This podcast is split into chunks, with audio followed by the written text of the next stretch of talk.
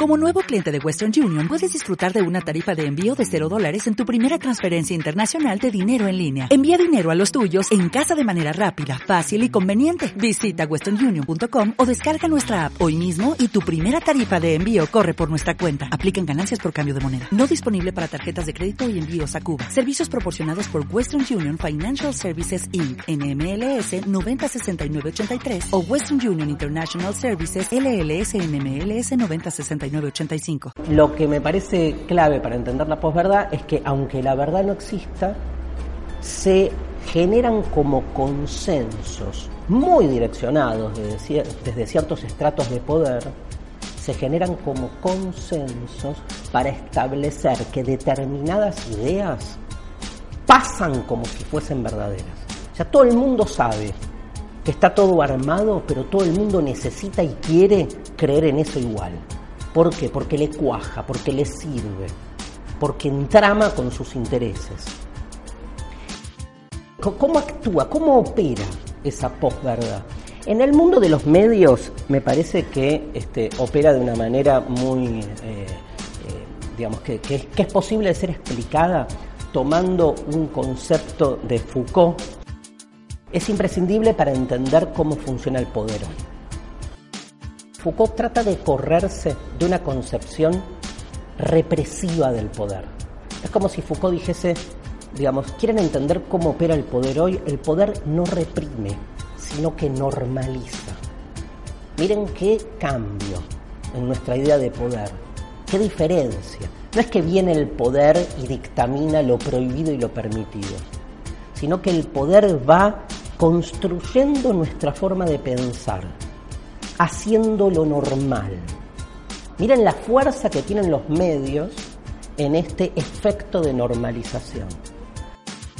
Van construyendo formatos de pensamiento, no información. La información es lo de menos. Los contenidos fluyen por todos lados. El tema son los dispositivos, las estructuras con las que pensamos la realidad.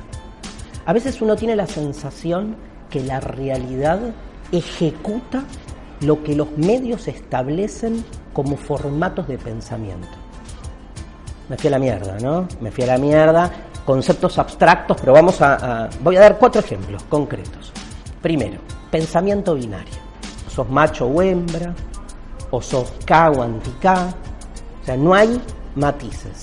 Matices no significa ser independiente, toda esa paja ¿no? de la independencia que tampoco funciona en este contexto. Matices significa ser, digamos, ser contaminado por todas las posiciones existentes. Entender que nada es definitivo. La segunda característica es la exaltación de todos los estados de ánimo. Vieron que lo que los medios consiguen es que nosotros nos creamos que estamos adentro de una película casi. ¿no? yo lo llamo el, efecto telenovela. Si si hay un problema de tránsito es que vas a perder el día este, en, arriba del colectivo. Si hay un conflicto de inseguridad es que tenés que salir armado de tu casa. La exaltación de los estados de ánimo es una, digamos, de las este, situaciones de los dispositivos, diríamos, ¿no? Porque dispone nuestro ánimo más, digamos, al servicio de lo que, los, de lo que el poder necesita que de lo que nosotros después vivimos la rapidez en el lenguaje y en los tiempos, me parece que son dos características que hacen a cómo los medios normalizan. Para Foucault, la normalización tiene que ver con el hecho de que una norma se establezca como si fuese normal. Gente, me imagino que si están acá, todos estamos de acuerdo que normal no hay nada en este mundo. Si algo es normal, ¿sí? es porque proviene de una norma. Y si hay una norma, alguien la puso, ¿eh? Y alguien la puso porque le garpa, porque le conviene, porque le sirve. Ahora, ¿cómo salirse de esto? Quiero volver a Foucault. Foucault dice, donde hay poder hay resistencia. Pero, ojo, ¿qué pasa si el poder, cuando se ejerce, necesita ejercerse siempre sobre una resistencia que él mismo construye? ¿Y no seremos nosotros los boludos que muchas veces cuajamos en la resistencia que el poder necesita que nosotros seamos? Miren, yo no quiero ser la resistencia que el poder necesita, porque entonces le estoy dando no solo de comer, le estoy dando más que eso, lo estoy haciendo crecer. ¿Cómo salirnos de ese esquema? ¿Cómo poder realmente ser algo diferente, anómalo, que rompa la norma y no que encaje incluso en los enemigos que el poder necesita tener, quiere tener y le conviene tener. Hay formas, hay formas de construir más que construir. O sea, partimos de la idea de que una realidad normalizada nos instala categorías y criterios como si no pudiesen ser de otra manera. Cuando uno deconstruye, pone todo en cuestión y se da cuenta que hasta lo que uno cree absolutamente, digamos, cotidiano, propio de su realidad diaria, esos conceptos básicos de los que uno nunca dudaría, también pueden ser deconstruidos. Ir mostrando que en el fondo son construcciones que pueden ser de otro modo. Em, con la crisis de la política tradicional, parece haber ganado la antipolítica y hoy estamos gobernados por la antipolítica. No solo en los estratos institucionales del Estado, gobernados también en los medios, en el sentido común hegemónico que se fue construyendo.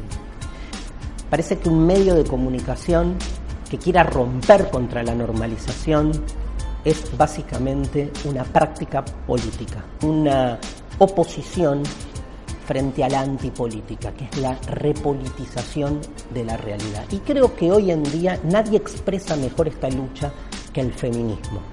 Sobre todo toma un concepto del feminismo que es ese slogan, por decirlo así, del feminismo radical que dice que lo personal es político. Esto significa que donde el poder nos convence de que no hay que hacer política, en esos lugares donde el poder nos convence que la política no tiene que tener lugar, es donde más lugar tiene que ejercerse la resistencia. Por eso un medio que se pelee contra la normalización es básicamente un medio que entiende que lo personal es político. Buenísimo. Fui a la mierda.